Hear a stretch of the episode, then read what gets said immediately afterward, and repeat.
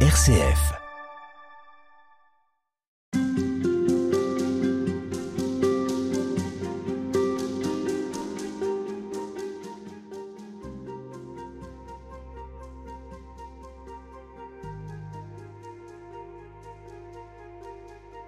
Père Charles-Marie Rigaille, bonjour. Bonjour Madeleine. Vous êtes prêtre dans le diocèse de Lille et avec vous on revient sur euh, cette lettre apostolique du pape François dans lequel euh, il parle de la formation liturgique alors des croyants mais aussi du prêtre en revenant sur euh, ce qu'il appelle l'art de célébrer, l'art célébrandi. C'est l'occasion de revenir sur ce qu'est la messe pour un prêtre, sur ce qu'est la liturgie pour un prêtre. Est-ce que c'est un devoir, est-ce que c'est un événement, est-ce que c'est une obligation à remplir? Il parle même de discipline. Comment est-ce que vous expliqueriez ce qu'est une messe pour un prêtre, vous, Père Charles C'est une très bonne question pour un prêtre. Euh, je, crois que le, pape François, il commence par dire qu'effectivement la, manière de célébrer est quelque chose qui, est de la responsabilité de chacun et pas simplement du prêtre, parce que souvent le premier réflexe c'est de, dire mais en fait la messe c'est le prêtre qui l'a fait, donc c'est lui qui donne euh, qui donne le ton. Il le dit clairement, euh, notamment au numéro 54, hein, l'art célébrandi, donc cette manière de, de célébrer est exigée de toute l'assemblée qui célèbre. Mais évidemment, à plus forte raison pour le ministre ordonné, qui lui va recevoir par excellence ce que la liturgie a donné. C'est-à-dire que, nous l'avons évoqué hier, on, doit se former à célébrer la liturgie, mais la liturgie elle-même, par la manière qu'on a de la célébrer, nous forme. Et alors le cœur du prêtre, il est configuré à ça par sa manière de célébrer, il se forme lui-même. Et c'est dire euh, une des caractéristiques du prêtre, et euh, en particulier le prêtre diocésain. Parfois, on, demande au prêtre diocésain, mais quelle est votre spiritualité? Il n'a pas de spiritualité particulière, mais c'est ce qu'il vit qui le nourrit. Et donc, euh, la spiritualité du prêtre diocésain, eh bien, c'est à la fois la célébration de l'Eucharistie qui le nourrit intérieurement et la rencontre des gens avec qui il est appelé à être en mission, des gens à qui il est envoyé en mission, qui vont faire sa spiritualité et qui le nourrisse intérieurement. Mais ça veut dire qu'un prêtre ne va pas célébrer de la même manière au bout de deux ans d'ordination et au bout de 15 ans J'espère pas. De la même manière, euh, ça dépend ce qu'on appelle, mais en tout cas intérieurement, il a fait son chemin et il célèbre avec ce qu'il est. Et le mystère, en revanche, qu'il a devant lui, il continue de l'approfondir et de le creuser. Enfin, c'est toujours un peu euh, fascinant de, de voir mm. ce si grand mystère que l'on proclame, qui se réalise devant nous, et de voir qu'en réalité, les conditions pour le réaliser sont si pauvres. Les conditions, je parle du prêtre, et je parle de, la matière, euh, ce simple pain, ce simple vin. C'est ça qui nous fascine, et c'est ça qui vient aussi toucher le cœur du prêtre, parce qu'en fait, face à quelqu'un, quand il sera devant lui dans la rue, bah, il aura la même chose en fait. Il aura quelque chose d'immense, savoir la vie de quelqu'un, et en même temps quelque chose de très simple, la personne qu'il rencontre. Mais c'est vertigineux de, de célébrer euh, l'Eucharistie. comment est-ce qu'on peut se sentir à la hauteur de ce qu'on est en train de, de vivre soi-même et puis de vivre avec l'Assemblée? Il y a quand même ces paroles que le pape François redit. Réalise, donc fais ce que tu vas faire, imite ce que tu vas célébrer, conforme ta vie au mystère de la croix du Christ Seigneur. C'est lourd, c'est impressionnant. c'est les paroles de l'ordination, effectivement. C'est lourd et très impressionnant. Et le pire, c'est que, euh, effectivement, dans la vie d'un prêtre qui célèbre quotidiennement euh, l'Eucharistie, au bout d'un moment donné, ben, il y a une forte probabilité, ou en tout cas un, fort euh, combat pour que ça ne devienne pas quelque chose d'habituel et de banal en fait, euh, de fait de faire quelque chose d'aussi grand si quotidiennement fait que parfois ça peut devenir, euh, en fait, on peut le faire en pensant à autre chose, on peut le faire comme euh, n'importe qui qui participerait à la messe en imaginant la liste de, courses qu'il a oublié de faire avant de partir. Voyez et, donc le, pape François insiste beaucoup pour que la liturgie soit réinvestie par les prêtres, non pas par les rubriques en disant qu'il faut absolument euh, que, les rubriques soient notre centre d'intérêt. Alors ce que vous appelez les rubriques parce que c'est euh, le déroulement de la messe? Les rubriques, euh, ça vient du, latin rubis qui veut dire rouge et c'est donc ce qu'il y a dans le missel en rouge. C'est les choses qu'on ne dit pas. Le noir se dit, le rouge ne se dit pas et en, réalité ce sont les, petites, les petits commentaires de ce qu'il faut faire. Et, donc, quand on parle de quelqu'un de rubriciste, c'est quelqu'un qui est très attaché à ce qui est écrit dans les petites rubriques rouges et qui dit ce que, ce que nous devons faire.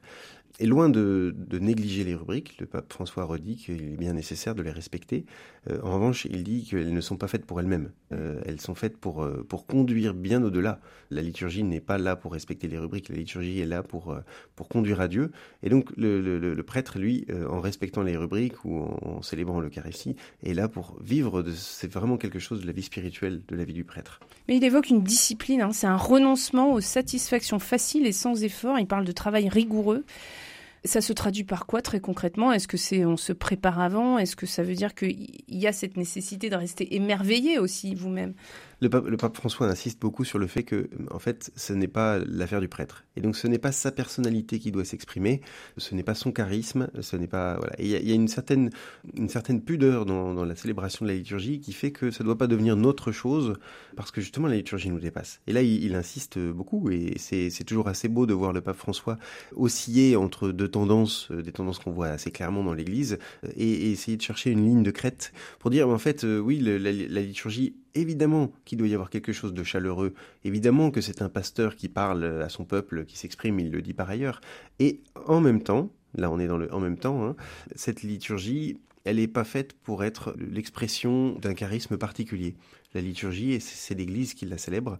Et donc le, le prêtre doit, parce qu'il se met derrière la liturgie, parce qu'il se, conforme à cette liturgie, se faire un peu discret, parce que c'est pas de lui dont il s'agit, évidemment. Et alors là, le, le, pape insiste dessus et il fera euh, un peu plus tard dans le texte toute une série de, de recommandations pour dire ce que le prêtre ne doit pas être dans une grande tirade euh, assez amusante. Et on imagine bien que, bah, évidemment, on doit toujours être entre ces différentes, euh, différentes caractéristiques qui sont mauvaises l'une et l'autre, donc pas une austérité rigide et pas non plus une créativité exaspérante, pas un mysticisme spiritualisant et pas un fonctionnalisme pratique, pas une vivacité précipitée ni une lenteur exagérée et il continue comme ça sur une série d'adjectifs. Une minutie excessive, oui.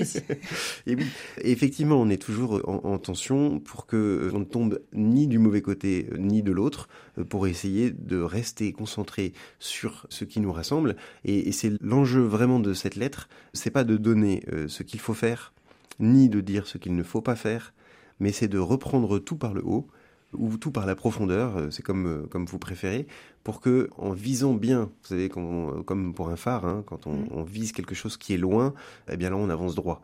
Euh, sinon, on risque à regarder ses pieds de tomber trop vite d'un côté ou de l'autre. Et le pape François dans cette lettre veut absolument qu'on arrête de regarder ses pieds quand on parle de liturgie, qu'on arrête de regarder aussi son nombril, qu'on lève les yeux pour regarder vers le ciel, puisque la liturgie nous tourne résolument vers le ciel.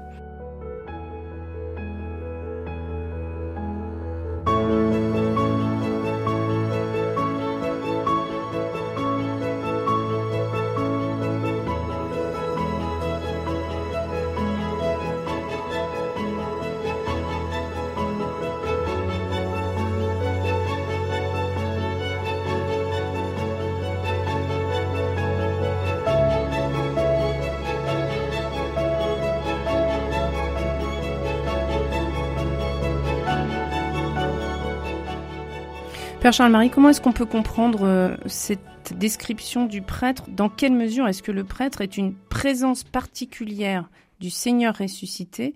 Et un peu plus loin, il évoque le prêtre comme étant l'un des modes de présence du Seigneur. Oui, alors là, le, pape François fait directement référence euh, au texte conciliaire qui parle de la liturgie, Sacrosanctum Concilium, qu'on avait déjà eu l'occasion d'évoquer. Au numéro 7 de ce texte-là, le concile, les évêques euh, en, en rédigeant, ce texte, parlent des différents modes de présence du Christ dans l'Eucharistie. Évidemment, il est euh, de manière particulière présent dans les espèces eucharistiques consacrées, mais pas seulement. Il est aussi présent dans la personne du ministre Concile. Et il va continuer ensuite. Hein. Il est présent dans l'Assemblée, il est présent dans les Saintes Écritures, il est présent euh, de différentes manières. Et le prêtre est une manière qu'a le Christ de se donner. Et donc, le, le prêtre, lorsqu'il dit les paroles de la consécration, ne parle pas en son nom. Le prêtre, lorsqu'il euh, parle au nom de l'Église et qu'il se tourne vers le Père pour prier, euh, ne parle pas non plus en son nom. Et le, prêtre passe son temps à à la fois être euh, celui qui tient lieu de Christ ou lieu tenant, qui donne au monde les paroles du Christ, qui ne sont évidemment pas les siennes, et à la fois porter la prière du monde. Il fait ce, lien et cet intermédiaire, ce qui lui donne une place extrêmement belle et importante, une certaine responsabilité aussi, mais aussi un certain détachement, parce qu'en fait, dans tous les cas, c'est jamais vraiment lui qui est au centre de l'action. Avant de terminer, je voudrais qu'on puisse regarder les conseils du pape parce qu'il invite les chrétiens à redécouvrir le sens de l'année liturgique, à redécouvrir ce qu'est le jour du Seigneur, ce qu'est le carême, euh, redécouvrir le sens de l'année liturgique. Ça se traduit par quoi, Père Charles-Marie Rigaille Alors, c'est entrer vraiment dans le mouvement de la liturgie euh, qui se déploie non pas simplement euh, le dimanche, mais tout au long de l'année avec différents, différents points d'attention qu'on appelle les mystères. Alors, vous verrez, il y a l'Ascension, il y a, voilà, il y a, Pâques, etc. En, vivant l'année liturgique, en fait, on, se met dans les pas des apôtres. Et là, on va retourner au premier numéro, puisque c'est en fait, on est parti des apôtres, le pape part des apôtres, avec cette phrase qui est le titre de cette lettre. J'ai désiré d'un grand désir célébrer cette Pâque avec vous. Elle s'adresse euh, aux apôtres. Et donc nous, en, suivant l'année liturgique, on se met dans le pas des apôtres pour, pour comprendre ce, que, ce par quoi le Christ est passé. Et évidemment, à chaque Eucharistie, nous célébrons le mystère pascal, mais le mystère pascal se déploie tout au long de l'année. Il se diffracte, on pourrait dire, hein, avec des points, des, éclairages ou des, loupes euh, qu'on met à différents endroits pour euh, essayer de comprendre et d'avancer un petit peu plus dans le mystère. Et cette année liturgique, pour prendre une image, nous, on la vit non pas comme une boucle qui recommencerait chaque année, puisque c'est le cas, hein, une année mmh. liturgique reprend, euh, on la vit comme une spirale, c'est comme un petit ressort, où à chaque fois qu'on fait un tour, en fait, on revient pas au même endroit, on avance, on approfondit. En faisant le tour, on avance au fur et à mesure, et à chaque tour, on fait ce qu'on appelle un pas, qui nous permet d'aller plus loin dans le mystère. Et l'année liturgique, elle est là pour ça. Elle n'est pas là pour avoir une vision cyclique du monde, où tout recommencerait à chaque fois, comme le printemps revient. Elle est là pour avoir une vision qui justement nous permet, à chaque fois qu'on contemple les différents mystères, de faire un pas de plus pour avancer dans la compréhension de ce que la liturgie veut nous donner, le mystère pascal. Un immense merci, Père Charles-Marie Rigaille. Vous êtes curé de paroisse à Lille. Vous avez étudié à l'Institut pontifical de liturgie à Rome et vous nous parliez de cette lettre, Un ardent désir, cette lettre apostolique publiée par le pape François en juin 2022, Desiderio, Desideravi, une lettre qui s'adresse à tous pour nous redire ce qu'est la liturgie c'est une lettre qu'on peut trouver très facilement. C'est pas très long, ça se lit bien et ça nous permet de peut-être simplement comprendre mieux ce qu'est euh, la messe et les différentes célébrations chrétiennes. Merci à vous.